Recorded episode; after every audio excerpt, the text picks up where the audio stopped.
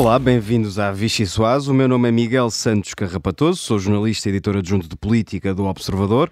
Tenho ao meu lado aquele que muitos dizem ser o Ruben Amorim de Almeirim, o jornalista Miguel Viterbo Dias e as talentosas distribuidoras de jogo, as jornalistas Rita Penela e Mariana Lima Cunha. E é esta competente equipa que me vai ajudar a explicar uma semana em que aconteceu o impensável.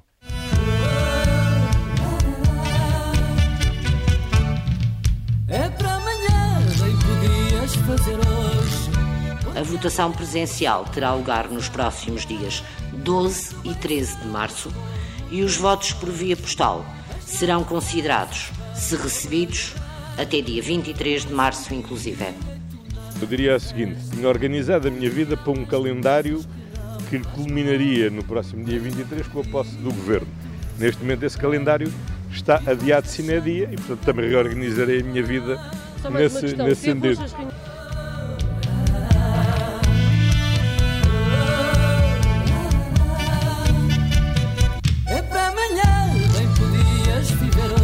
Nós, o governo, temos, temos é um governo em gestão e que vai se prolongar mais tempo em, mais tempo em gestão e, obviamente, todo este processo é atrasado.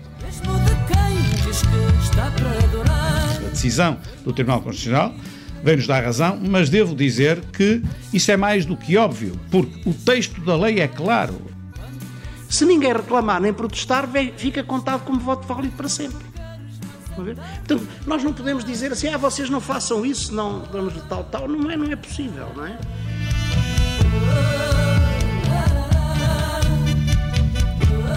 Nós não estivemos presentes nessa reunião, nós não tomamos, tomámos conhecimento dessa reunião, não tivemos nada a ver com isso. Portanto, não, não usaram uma informação truncada nossa, como acabou de ficar claro como a água. Se me conseguir ajudar a apurar, a contar e depois apurar os votos de 200 e tal mil cidadãos, tudo no mesmo dia, eu dou-lhe um doce. Nós aqui não temos doces para distribuir, mas temos sopas, sopas, aliás, para servir. Enquanto o país espera pelo regresso da normalidade, António Costa desespera com o estado catatónico da esquerda e Nuno Melo vai sonhando com o regresso de uma glória perdida. Também há PSD, mas já lá iremos. Portanto, venha daí a refeição mais deliciosa da política portuguesa. Miguel Viterbo Dias, começo por ti. Uh, tenho uma sopa exportada para falar precisamente dos votos dos imigrantes. Uh, a pergunta óbvia é: tu, sendo um jornalista especializado no Parlamento, já organizaste a tua vida? Como é que é? Como é que ficam as tuas férias? Tive que adiar sine dia, como o nosso Primeiro-Ministro. Agora já vamos tendo uma data, mas, eh, mas tive que adiar sine dia. Um, sim, hoje, estava, hoje houve a reunião da Conferência de Líderes e estavam muitos jornalistas presentes e até estávamos a comentar entre nós que realmente está tudo um bocadinho desejoso do regresso da atividade política normal, não é? Já é tipo o regresso às aulas. Exatamente. Quando éramos miúdos, garotos, e queríamos sempre regressar às aulas, mas depois a primeira semana também aquilo. É, sentimos que ainda só é? temos as aulas da parte da manhã, ou seja, ainda não conhecemos os colegas todos, ainda só, só vamos ver alguns. aula da apresentação e não há três meses de férias antes. Eh, estamos meio. Não é de férias, estamos a trabalhar. Com mas uh, quanto a essa repetição da eleição, ehm, eu, Portanto, eu queres falar de coisas sérias? Eu já Desculpa ia, mas, tu, mas, já que queres tanto falar de coisas sérias, ah, falemos de coisas sérias. Há um Miguel nesta sala que põe ordem na casa. Prometo que não é assim durante tanto tempo, até porque a conferência de imprensa da Comissão Nacional de Eleições não me deixa, eh, porque existiram expressões como dar tal-tal nas pessoas das mesas de voto, dar doce a quem ajuda a contar os votos e até conversão de escudos para euros em direto. Foi isto que aconteceu mais ou menos durante 40 minutos, eh, com eh, João Almeida, não o deputado, mas o, o porta-voz do, do, do, Secretariado da Comissão Nacional de Eleições, um, irritou-se ali em alguns momentos nas explicações um, para defender que esta atrapalhada dos votos acaba por ser um bocadinho culpa das mesas que têm autonomia e poder para decidir aquilo que, que quiser e que a CNE não pode dar esse tal-tal, foi a expressão por ele utilizada. E depois, quando lhe perguntaram eh, se hum, valia a pena ir atrás, digamos assim, daqueles que um, erraram na contabilização dos votos, uh, ele, ele, leu a lei eleitoral que uh, tem as multas ainda em escudos e, portanto, fez a conversão que dá mais ou menos multas na ordem dos 4,95€ para acabar por dizer: bom, se calhar por este valor também não vale muito a pena. Também não vale ter chatices e trabalho. Exatamente. Dizias, e, e bem, que, que, Obrigado. Nada, ora essa, estou sempre aqui para ti. Dizias que, que a CNE, de facto, os responsáveis da CNE responsabilizaram quem estava nas mesas. Mas, e como nós tivemos a oportunidade de explicar ao longo da semana, tudo nasce num acordo de cavalheiros, um acordo informal feito à, à, porta fechada, entre vários partidos, nomeadamente PS e PSD, que decidiram, num primeiro momento, deixar de contar, ou melhor, permitir a contagem de votos que não trouxessem uma cópia do, do documento de identificação acoplada. Uh, depois o PSD desistiu da ideia e achou que, vá-se lá ver a excentricidade, era preciso respeitar a lei. Uh, Mariana, fica alguém bem nesta fotografia? Os partidos, sobretudo PS e PSD, que são aqueles partidos que têm mais responsabilidades, ficam bem na fotografia? Eu acho que ninguém fica bem e acho que é daquelas histórias. Eu, durante a semana, dei por mim uh, procurar mais informação sobre o caso porque eu achava sempre que não podia estar a perceber bem. Uh, ou seja, deve haver aqui uma parte que me falhou. Um, Mas ficaste esclarecida ao longo da semana, até porque. Uh, só com um artigo muito bom que tu e o Rui Pedro assinam esta semana. Ah, nem estava nem, nem estava a referir a isso. Espaço não. publicitário aqui. Ehm, e aconselho. mas de facto o que esse artigo esclarece é que ninguém ficou bem. Um, e, e a, a, mim espanta-me tudo nesta história, espanta-me o espanto dos partidos agora uh, com a decisão do Tribunal Constitucional, um, como se não tivessem feito o tal acordo de cavalheiros e como se um acordo de cavalheiros resolvesse uma questão que é da lei. E deixa-me só acrescentar, uh, além do espanto, uh, um bocadinho a bizarria de termos partidos a dizerem pois o Tribunal Constitucional deu-nos razão, aqueles votos não podiam ser anulados. Não, o Tribunal Constitucional o Tribunal não lhes deu razão. Não deu razão a ninguém, Disse exatamente o contrário. Sim, e aliás, eu há bocado estava a ver o, o José Manuel Fernandes do PSD uh, a perguntar, penso na Renascença, se ninguém tirava responsabilidades disto, que eu acho um bocado surreal, não é? Se calhar podia começar pelos partidos decidiram que se podia contornar a lei, incluindo o PSD, que agora rasga as vestes e, e faz queixa-crime contra as pessoas que decidiram. Não sei se há a questão do dolo, e eu não, não, não, não estou por dentro do assunto, nem investiguei o assunto para saber isso, mas há um erro de princípio óbvio uh, que os implica a todos. Uh, Catarina Martins também, ainda hoje, em entrevista ao público, vem dizer que que o TC não podia ter decidido de outra maneira. Portanto, aparentemente toda a gente está com um ataque de amnésia e ninguém se lembra de ter estado na reunião uh, em que isto foi decidido, eh, se é que podia ser decidido. Mas em rigor o PSD numa segunda reunião disse que Sim. não ia aceitar aqueles votos, deu instruções aos seus delegados para Sim. não aceitarem aqueles votos e uh, alguns no processo, eh, houve várias queixas e vários protestos durante a contagem de votos que foram ignorados olimpicamente pelos sim, demais sim, partidos. Sim. Uh, o PSD foi aquele cavalheiro que no último momento larga a porta pessoas vão a passar, a porta. Antes que dessas O problema é que a asneira já estava feita. Antes de avançarmos para o próximo tema, Rita Penela, uh, isto tudo provoca um atraso óbvio e evidente, uh, quer na, na, tomada de posse da Assembleia, quer na tomada de posse do Governo, uh, quer na apresentação do Orçamento do Estado. o país os portugueses, aliás, os eleitores que foram chamados e convocados e desafiados a escolherem um governo e escolheram a solução mais estável, a maioria absoluta, percebem, os eleitores percebem que fiquem meses com um orçamento em duodécimos por causa de uma bizarria? Eh, se os eleitores percebem, uh, eu, eu como eleitora não, não percebo. Mas por acaso, deixa-me Mas... só dizer, podias fazer essa pergunta a Marcelo Rebelo de Sousa, porque ele normalmente sabe como é que os portugueses se sentem no Desculpa a desilusão, e, e, e, sabe antecipar decisões do Tribunal Constitucional e os seus, e os seus, e, e os seus efeitos. Sim. Portanto, Rita Rebelo de Sousa pode. Peço desculpa, não, não tenho capacidade para, para saber o que é que os portugueses. Pronto, fica aqui já. Desculpem, com se, humildade, se achavam poder um dia votar em mim, desculpem a desilusão. Fazer um processo de auscultação das bases. Pronto, uh, mas e falando em votos, agora fora, fora de brincadeira, e, e o Miguel falava na bizarria da, da ou na, na, comunicação, na, ai, na ajudem, por favor. Na conferência é de imprensa. Na conferência de imprensa, obrigada. Sim, Mas bizarria também podia ter uh, certo, descrito. Da, da Comissão Nacional de Eleições, em que a determinado momento se assume que quem está na mesa, vejam lá, até pode decidir validar um voto onde não há cruz no, no sítio certo e há uma cruz no, no símbolo do partido. É? Eu não sei como foram as vossas aulas de formação cívica, nem sei se ainda há, desculpem, mas a mim ensinaram-me que nada mais do que, até me está a falhar a voz, né? uma pessoa fica nervosa. Dos nervos. Mas nada para os mais. nossos ouvintes mais novos, a formação cívica Obrigada. era o, o, ano passado das aulas de, para a educação. Como é que é? Ah, cidadania, as polémicas. Sim. Ok, pronto, obrigada, Miguel.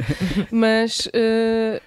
que nada mais do que o, o X no, no, quadradinho, não é? Então, de repente, se cada pessoa pode decidir uh, em que, se validar ou não, se eu fizer um X num partido com o qual não me revejo minimamente e abaixo o insultar, quem está na mesa pode decidir validar aquele voto. É que assim, de repente, eu depois fiquei um bocadinho preocupada com essa liberdade que há para, para validar votos que, a partir de me ensinaram que jamais seriam válidos.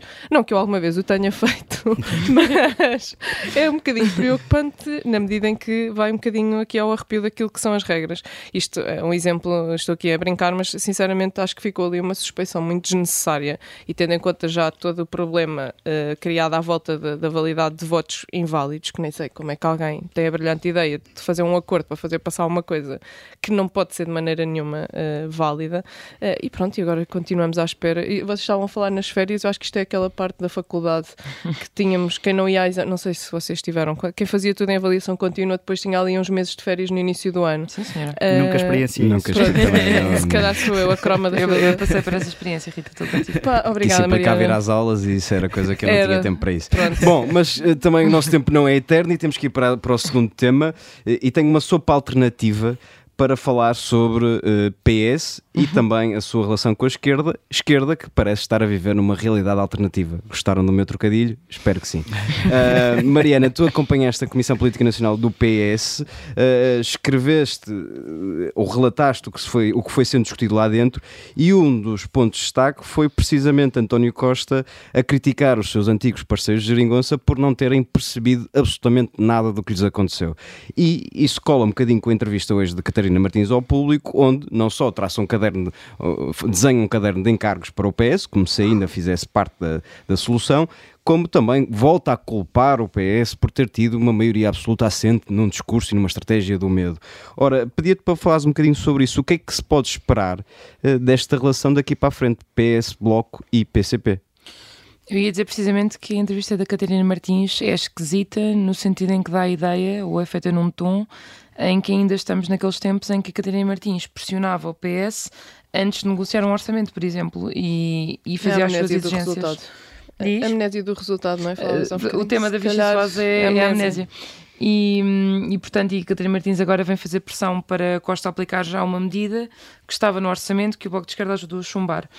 Um, e é um tempo, de facto, muito delicado para, para a esquerda para se tentar tentar, está a tentar perceber como é que se posiciona no novo tabuleiro político com a, com a relevância que perdeu.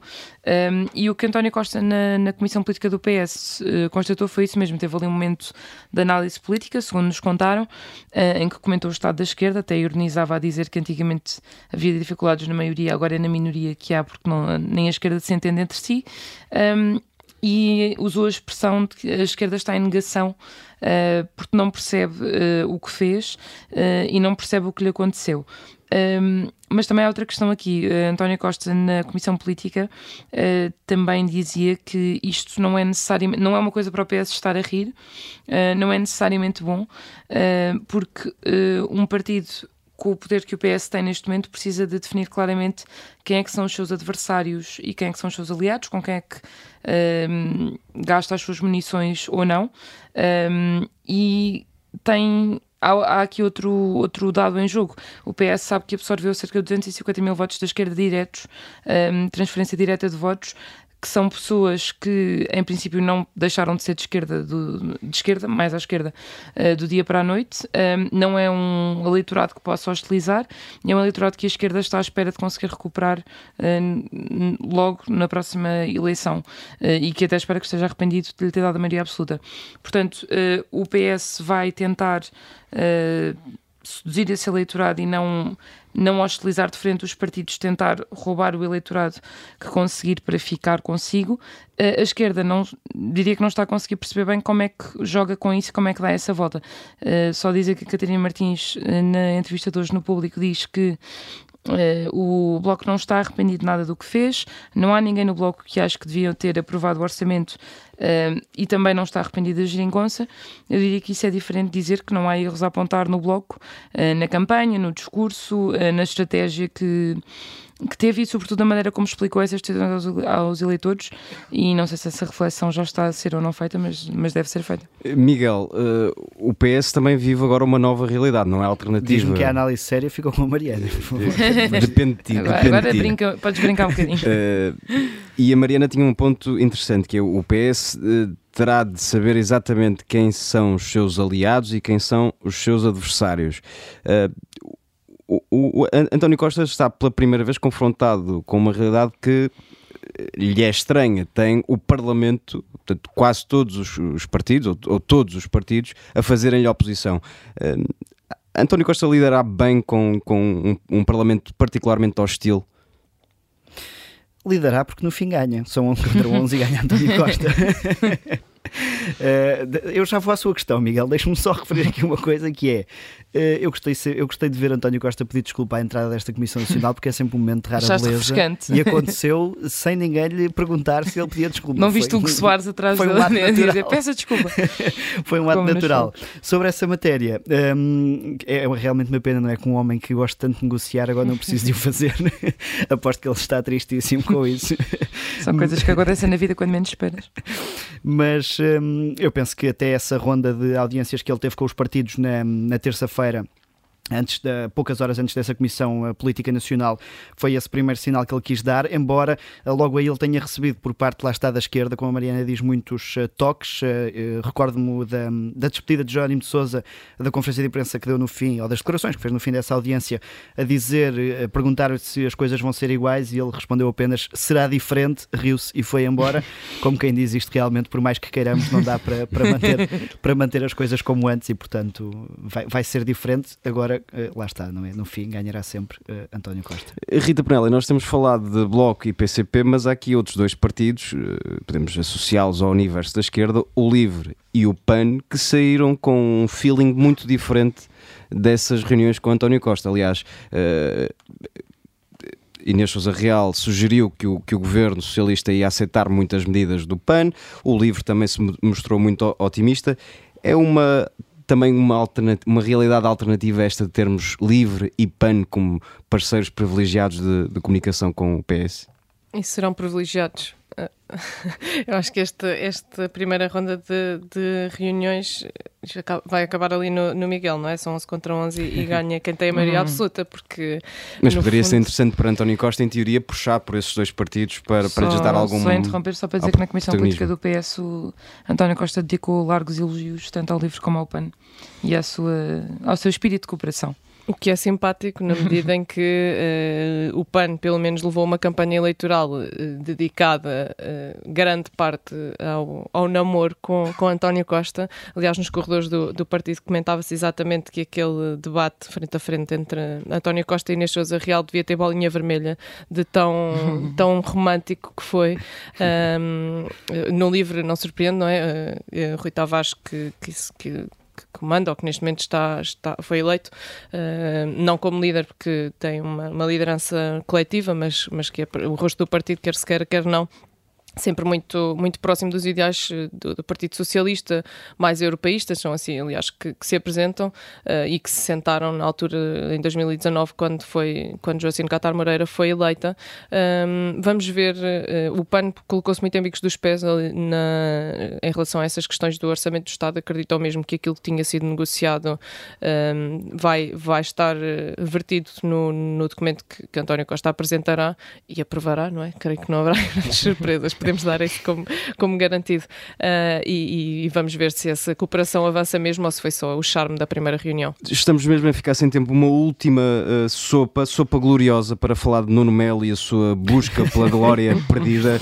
Um comentário muito breve dos é três. entre glorioso e Nuno Melo. E este, este minuto que nos resta não é qualquer referência ao espaço que o, que o PSD, que o PSD não, que o CDS perdeu. Mas Miguel, o que é que te parece? O que é que se pode esperar da, da, do anúncio de candidatura de Nuno Melo já uh, no uh, sábado. Vou pegar numa coisa muito rápida que foi vi Cecília Meireles na CNN criticar aqueles que usam o mundo rural à volta da caça e das touradas uh, e eu acho que era uma crítica a Francisco Rodrigues dos Santos, mas parece-me encaixar em Nuno Melo, ou seja, não percebo onde é que há aqui grande inovação em termos ficar de tudo no mesmo. mensagem do partido. Mariana, tu que acompanhaste por um período também ele glorioso a vida interna do CDS, o, que é que, o que é que se pode esperar de Nuno Melo?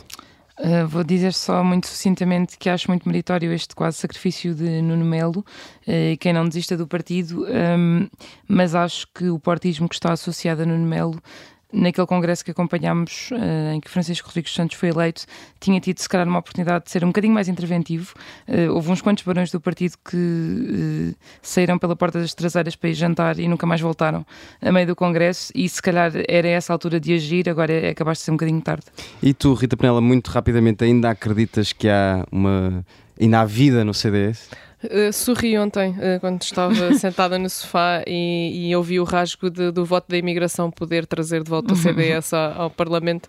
Ainda, ainda deu para soltar uma gargalhada, portanto vou deixar o suspense no ar. E na política tudo é possível, mas seria de facto uma bizarria. Serão os portugueses imigrados que terão essa é, decisão é nas tudo mãos. sobre bizarrias, e cuidado portanto. onde fazem o, a cruzinha, porque isso pode ser diferente a partir de agora. Temos connosco José Matos Correia, foi deputado e vice-presidente do PSD, foi aliás um histórico deputado do PSD, uh, ah, apoiou Paulo Rangel nas últimas eleições diretas.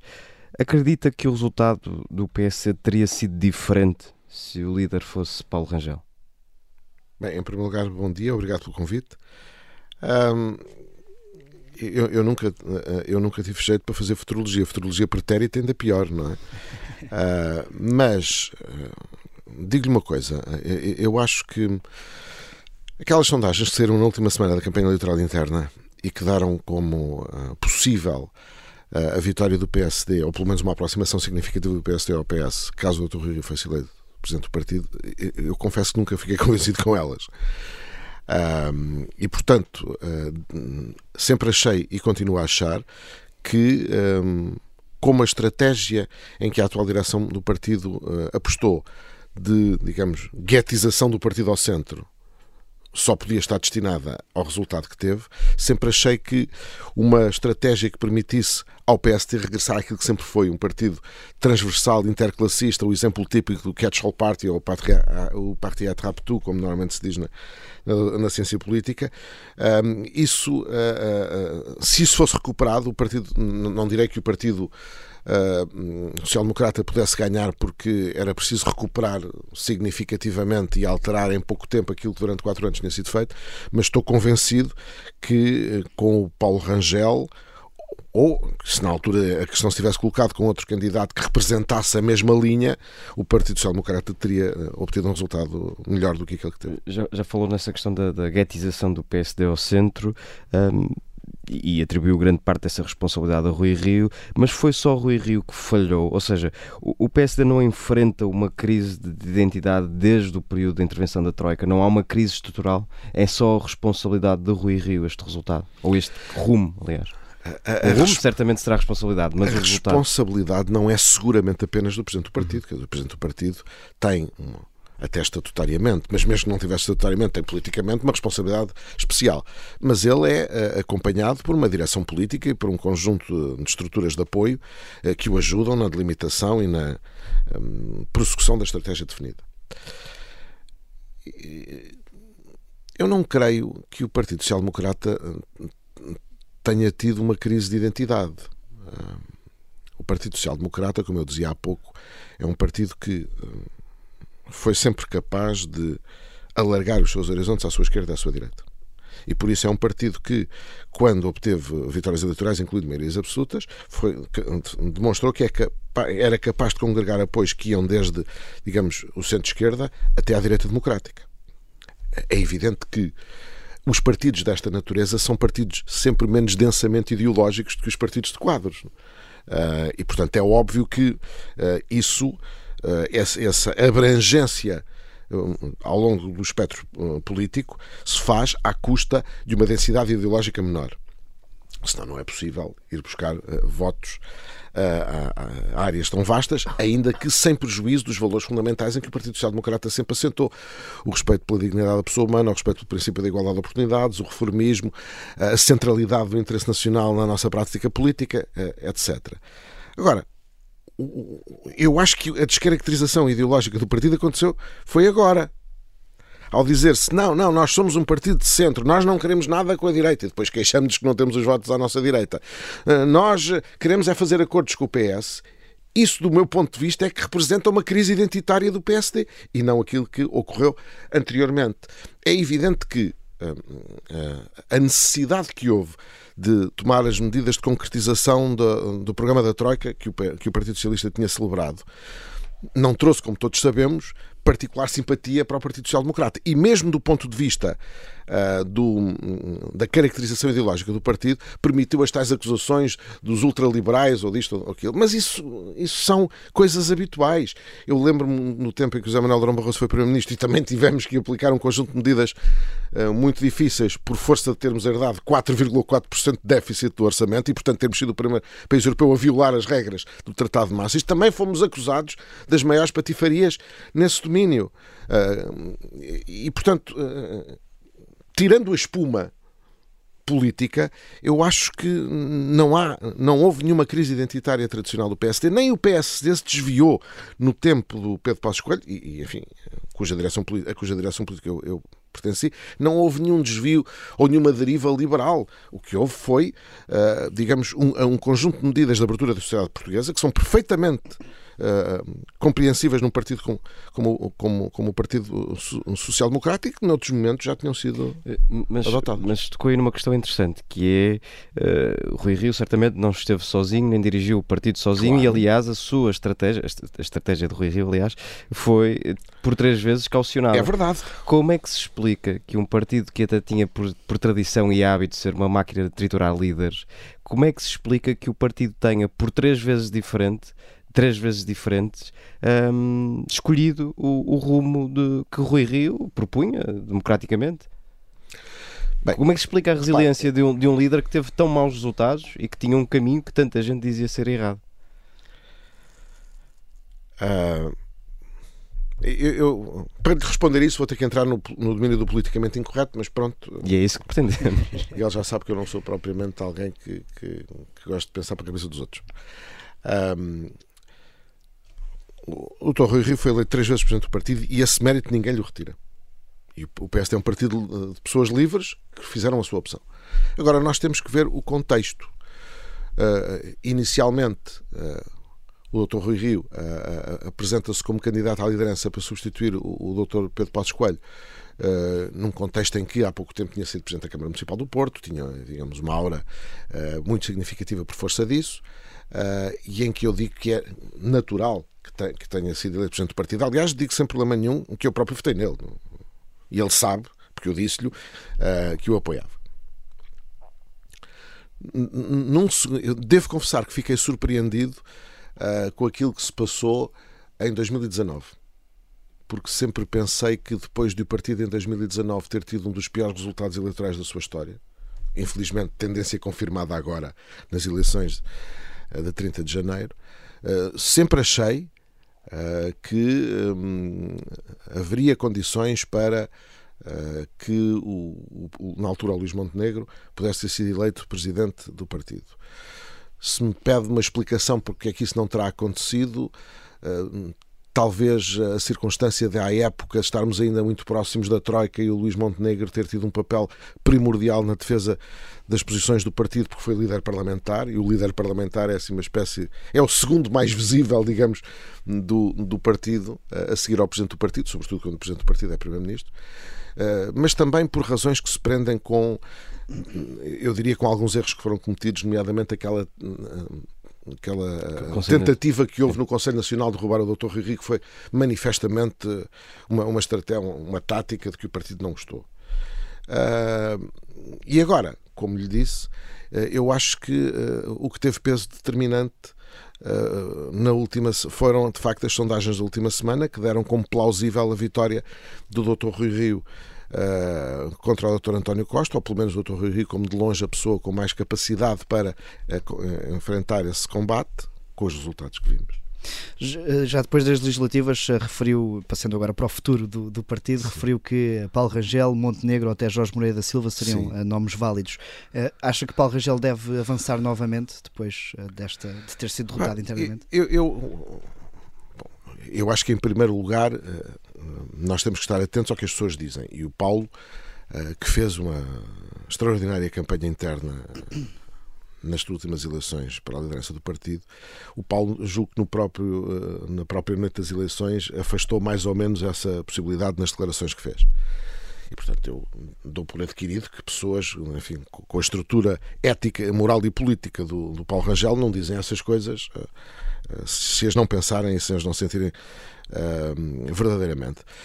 Mas eu, o meu ponto principal aqui é que eu não gosto nada de contribuir para esta uh, cacofonia à volta de candidatos. Eu lembro-me, uh, por exemplo, quando era, e já fui várias vezes vice-presidente do partido, sempre que nos aproximávamos de uma das eleições presidenciais, desatava tudo a falar em nomes. E a nossa, a nossa resposta enquanto direção política era sempre a mesma: os candidatos são pessoais.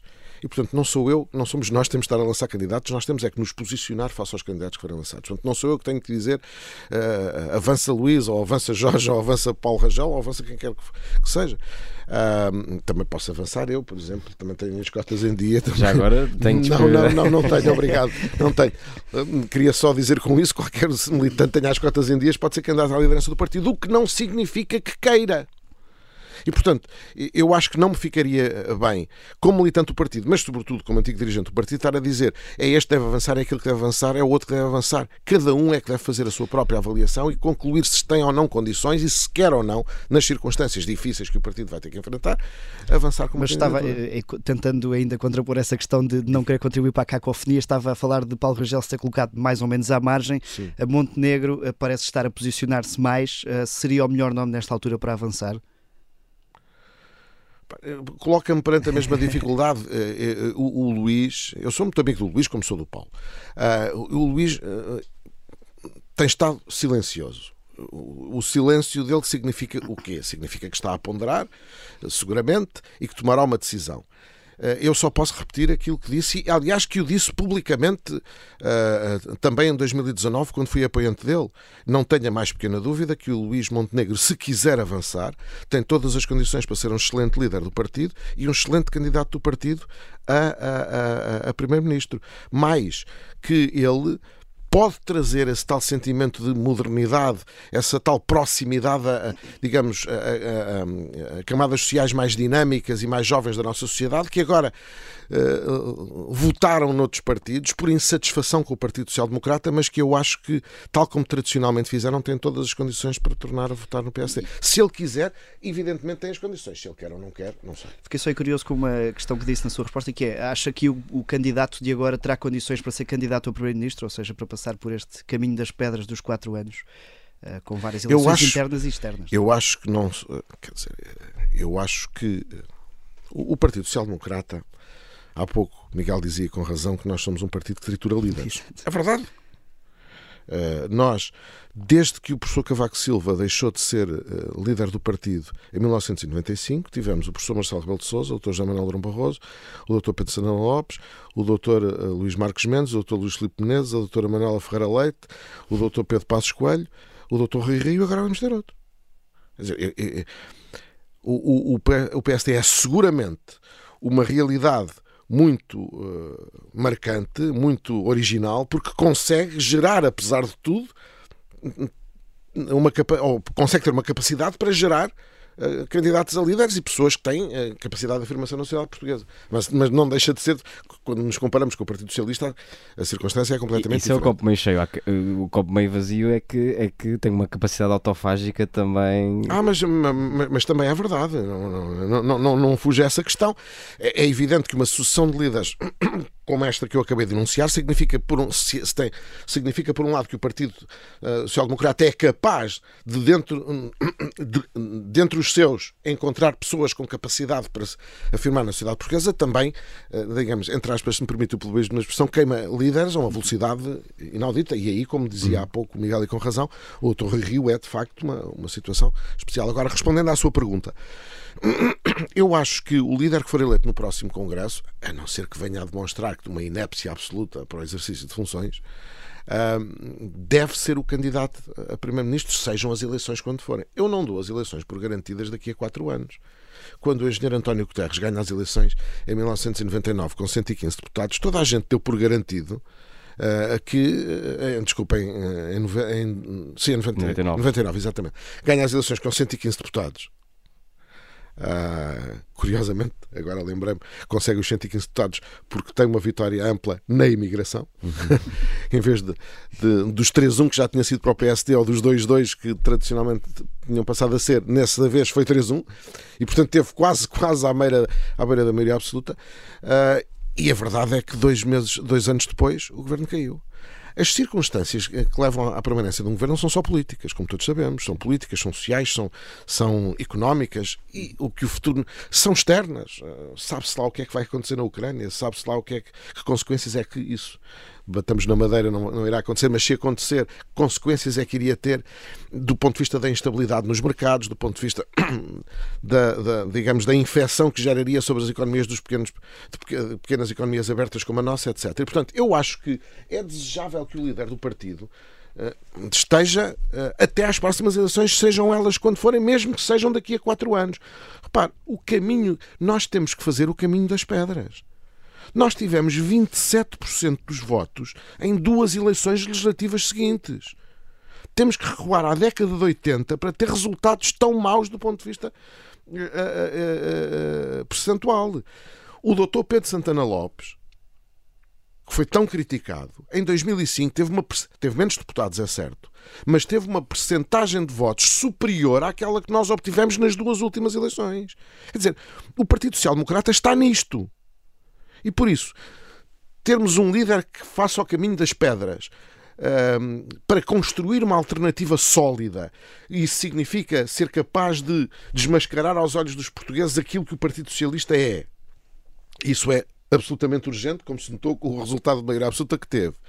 Uh, mas ao mesmo tempo reconquistar o espaço político que é do Partido Social Democrata e ir buscar os votos àqueles que seja na iniciativa liberal, seja no Chega, uh, uh, manifestam dessa forma, umas vezes mais moderada, outras vezes mais radical, a sua insatisfação com o sistema, eu acho que isso leva tempo. E por isso não me surpreende nada que um próximo líder tenha que fazer os quatro anos para construir essa alternativa. E por falar em tempo, já criticou publicamente o timing, os calendários, pelo menos que se estão a discutir eh, sobre Sim. as eleições do PSD. Eh, já estamos, Rui Rio pelo menos sugeriu que estaria disponível para sair até julho. Sabemos também que houve uma reunião das distritais onde uh, contrariando os primeiros sinais uh, que, se estavam a ser dados, os, os líderes distritais sugeriram que poderiam acompanhar esse calendário. Uh, Percebe-se este estado de, de quase letargia, letargia do, do PSD, de esperar até julho para mudar de líder e mudar de vida? Eu acho que o Miguel já respondeu à sua própria pergunta. Sei, uh, disse, uh, disse o que havia a dizer e também disse o que eu já tinha dito e, e renovo. Eu relembro, por exemplo, quando, quando o Pedro Passos Coelho uh, era líder do partido e perdemos as eleições do, de, autárquicas, mediaram três meses e meio entre esse, esse, momento e a, e a, substituição pelo Dr. Rui na altura. E já foi uma situação difícil de gerir sobretudo a partir do momento em que o Dr. Rui Rio foi eleito líder, tornou-se evidentemente necessário fazer o quê? Fazer uma, não, não uma gestão conjunta, como é óbvio, mas, por exemplo, em questões mais importantes que eram analisadas na Assembleia da República, a Comissão Política do Partido, a Comissão Permanente do Partido, antes de tomar a decisão final, questionava o Rio, que era o líder eleito. E, portanto, esta situação, uma situação destas que é necessária, dada esta originalidade das diretas e depois esperar não sei quanto tempo para fazer um congresso e depois entre as diretas e o congresso há um presidente eleito, mas não tem equipa, a equipa que está em funções é a outra, enfim, uma atrapalhada. Uh, a verdade é que quanto mais pudermos encurtar estes prazos, melhor. É evidente que nós não temos que ir a mata-cavalos, nem, sobretudo, temos que transmitir a ideia de que queremos uh, afastar a todo o custo e o mais depressa possível o Dr. Rui Rio. O Dr. Rui Rio é presidente do partido, foi presidente do partido seis anos, mereceu a confiança dos, dos militantes por três vezes e merece uh, uh, o, tratamento inerente a esse facto, o respeito inerente a esse facto. Agora, cinco meses é manifestamente mais. E, e não percebo, com toda a franqueza, a, a, a estratégia eh, das distritais. É receio, é taticismo, é. Enfim, eu, eu nunca fui presidente de uma distrital e, portanto, nunca participei eh, nesse género de, de reuniões. Seja qual for a, a circunstância, não me parece brilhante. É evidente que também neste caso é preciso evitar a todo o custo darmos uma ideia de que há uma conflitualidade interna grande entre as distritais e o, e o ainda Presidente do Partido, até também para evitar aquelas críticas que vêm da, da, campanha eleitoral de que de um lado estão as pessoas livres e do outro lado estão as distritais. E, portanto, percebo que haja aqui necessidade de o partido ter alguma paz interna e que as coisas possam decorrer, decorrer com normalidade e que a transição se possa fazer com tranquilidade. Agora, cinco meses parece-me manifestamente uh, inaceitável, como nesse contexto me parece uma ideia uh, do outro mundo pararmos para fazer congressos de reflexão, quer dizer, seríamos o ridículo do país inteiro. Foi deputado durante aquela que foi até o momento a única maioria absoluta do PS. Acredita que esta eh, vai ser diferente, liderada por António Costa? Ele tem procurado afastar-se um bocadinho da não, É compreensível. Uh, resta saber se ele se tem tentado afastar por razões de ordem política por, ou, ou, por razões que se prendem com uh, a circunstância do engenheiro José Sócrates ser hoje um, um, politicamente tóxico no interior do PS. São coisas diferentes. Agora, o problema não é tanto o doutor António Costa. Eu até, eu, enfim, sou desde sempre adversário político do Dr. António Costa, mas tenho respeito pelo Dr. António Costa. Discordo dele, critico, mas tenho respeito por ele uh, enquanto político, enquanto pessoa. E, portanto, não me passa sequer pela cabeça que estas intenções que ele manifestou sejam apenas destinadas a acalmar uh, as hostes e, sobretudo, a opinião pública. Até porque tenho o Dr. António Costa na conta de ser, de facto, um democrata e um democrata tem a noção que tem que haver limites. O problema não é esse. O problema é mesmo o Partido Socialista. Porque, ainda que o líder uh, tenha uma, uma, uma atitude, uma estratégia e um compromisso, a verdade é que o Partido Socialista, ao longo destes anos todos, já nos deu a imagem clara do que é a sua capacidade de se instalar no Estado e de se apropriar do Estado. E como, infelizmente, o Estado em Portugal ainda é muito grande, me, eh, o doutor António há espaço, Costa. Há espaço para. Ah, o doutor António Costa, por mais que faça, não vai evidentemente conseguir impedir os assaltos aos centros regionais de segurança social, às delegações uh, distritais do Instituto Português da Juventude e quejandos. Não vai conseguir. E nós sabemos. O, o problema não é esses lugares serem ocupados por militantes de um partido. Os militantes do partido não têm lepra são cidadãos como os outros. O problema é que nós sabemos como é que muitas vezes uh, essas ocupações são feitas e para quê? Para exponenciar eh, a, a, influência do partido. E isso eu tenho dúvida que o Dr. António Costa ou qualquer outro líder tivesse condições para evitar. Infelizmente, infelizmente estamos a chegar ao, ao, fim da nossa entrevista, mas uma última pergunta sobre Marcelo Rebelo de Sousa. Um, também o criticou pela, pela forma como geriu a, a crise política. Um, você põe aos ouvidos dos nossos ouvintes, passa a repetição, como assim uma pessoa que passa a vida a criticar toda a gente. É uma pessoa disruptiva, pelo menos. Uh, agora conhecidos os resultados das eleições, uh, já consegue avaliar se a decisão de Marcelo Rebelo de Sousa foi boa, uh, tendo em conta o resultado, aliás, a maioria absoluta de, de, de António Costa? Eu acho que a, a, a, a, decisão do Dr. Marcelo Rebelo de Sousa seria sempre uma decisão estranha. disse-o e escrevi-o, enfim, com a modéstia de quem dá aulas há mais de 30 anos de Direito Constitucional e de Ciência Política, não entendo a lógica de, chumbado um orçamento de Estado, fazer equivaler um orçamento de Estado a uma moção de confiança, ou à rejeição de uma moção de confiança. A Constituição é clara.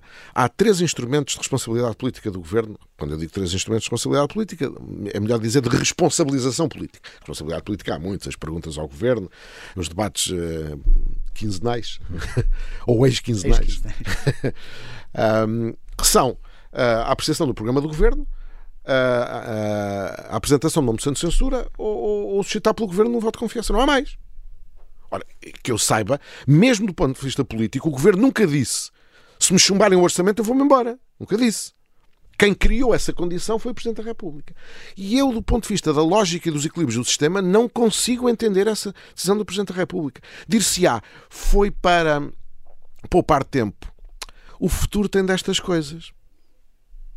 O poupar de tempo deu em termos um novo governo no, no mês de abril. E o orçamento em julho, ou junho. Pois, dir-me ah, mas não se podia antecipar e adivinhar que. Está bem, mas é, é, demasiado arriscado jogar numa coisa cujas consequências não se conhecem. Isso, isso tem saído uh, das eleições uma maioria idêntica à da Geringonça. O que é que acontecia depois do Dr. António Costa ter jurado a pé juntos que não haveria, pelo menos a médio prazo, até médio prazo, não haveria Geringonça? Quer dizer, eh, eu, se fosse Presidente da República, coisa que nunca serei, mas teria sim chamado o governo, dizia, faça um novo orçamento e teria tentado chamado os, os, os partidos e dizia: olha, dei-vos uma segunda oportunidade. Se há segunda oportunidade não se entenderem, agora vir publicamente anunciar ou aprovam o orçamento ou eu dissolvo ou, ou, ou deixam passar o orçamento ou eu dissolvo o Parlamento não me parece muito adequado do ponto de vista e, das E agora o que é que espera de Marcelo Rebelo de Sousa? Um presidente mais vigilante e menos cooperante? Bem, Ou menos uh, coadjuvante, se quiser. um, uh, eh, eu, eu, eu, não espero. Eu acho que, como cidadão, mais do que como uh, militante de um partido, tenho o direito a exigir isso. Não espero. Exijo. E acho que todos temos que exigir. Eu não tenho nada contra as maiorias absolutas. A maioria absoluta é uma legítima expressão da vontade popular, como é uma maioria relativa. Se os cidadãos a quiseram assim, muito bem. Podemos, no entanto, questionar se faz sentido um partido com 41% dos votos ter maioria absoluta. Mas isso é o sistema eleitoral que temos. Discussão que nunca mais se fará, porque o PS e o PSD não a querem fazer. Agora, se é verdade que as maiorias absolutas têm vantagem do ponto de vista da responsabilização de quem governa, também têm riscos. E têm riscos não apenas aqueles que eu identifiquei há pouco em resposta à sua pergunta, mas neste caso concreto têm os riscos ligados ao aproveitamento da última das últimas oportunidades que o país vai ter do ponto de vista dos fundos europeus uh, e do desenvolvimento que isso pode ou não proporcionar. E, portanto, eu, enquanto cidadão, não quero que o Presidente da República tenha uma vigilância especial sobre o Governo. Eu acho que tenho o direito a exigir que, ele, que isso aconteça. Muito bem, vamos entrar então na segunda, no segundo segmento do nosso, do nosso programa, o segmento carne ou peixe, onde terá de escolher uma de duas opções. Sim. Portanto, venha daí a trilha. Se pudesse voltar atrás no tempo, preferia ter sido ministro de Drão Barroso ou Pedro Passos Coelho? Nenhum. Eu nunca quis ser ministro. Assim vai passar fome se responder a todas assim. É, e por falar... Pô, mas, olha, passarei fome. Eu por acaso até estou a precisar de fazer dieta. E por falar em fome, é conhecido Fui convidado também... pelos dois. Fui convidado pelos dois. E portanto se não fui, é porque não queria ser nem num nem no outro. Não porque não tivesse relações de amizade e não tivesse profunda admiração pelos dois, mas não fazia parte do meu percurso de vida. É conhecido também o seu gosto por gastronomia. Se tivesse que convidar alguém para jantar, convidaria António Costa ou Rui Rio? Rui Rio. Muito bem, também gosta de viajar, sobretudo, sobretudo em trabalho. Preferia ter como companheiro de viagem Marcelo Rebelo de Souza ou Aníbal Cavaco Silva? Marcelo Rebelo de Souza. E para terminar, preferia ir ao Estádio da Luz ver um jogo do Benfica com Pedro Nuno Santos ou Fernando Medina? Fernando Medina.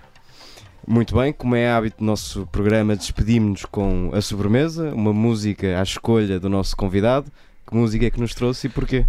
Ouça, é, fazer uma escolha dessas é muito pior do que fazer a escolha para, para votar num partido político ou para apoiar um candidato. Porque ao longo da nossa vida, e eu apesar de tudo já tenho um pedaço mais de anos do que os três presentes aqui, não, não apenas para quem não está a, a, a, ver, não apenas os entrevistadores, mas também o técnico de som, que também tem direito à vida e ser referido. Um, e portanto é sempre muito difícil. Mas eu decidi escolher uma, uma música que porventura será menos óbvia, que é o Nessun Dorma, do Puccini porque eu acho que o Nessun Dorma, embora eu seja um grande adepto de música rock, de música popular, tudo. E olha que marcou a última campanha de António Costa. mas, não, mas não é por isso. Eu não, é, eu não é por isso. Significa, nessa matéria significa que o Dr. António Costa, ou, ou quem fez a campanha, tem bom gosto, porque eu acho do ponto de vista musical, e em particular na, na música clássica, uh, o Nessun Dorma é, é assim uma espécie de uh, uh, ideia de perfeição. É, é difícil encontrar uma música que, ainda que curta, seja capaz de exprimir uh, de uma forma tão significativa aquilo que a música deve ser. José Matos Correia, muito obrigado por ter vindo à Vichy Suase. Já sabe, obrigado, nosso eu. ouvinte, voltamos todas as sextas-feiras. Até já.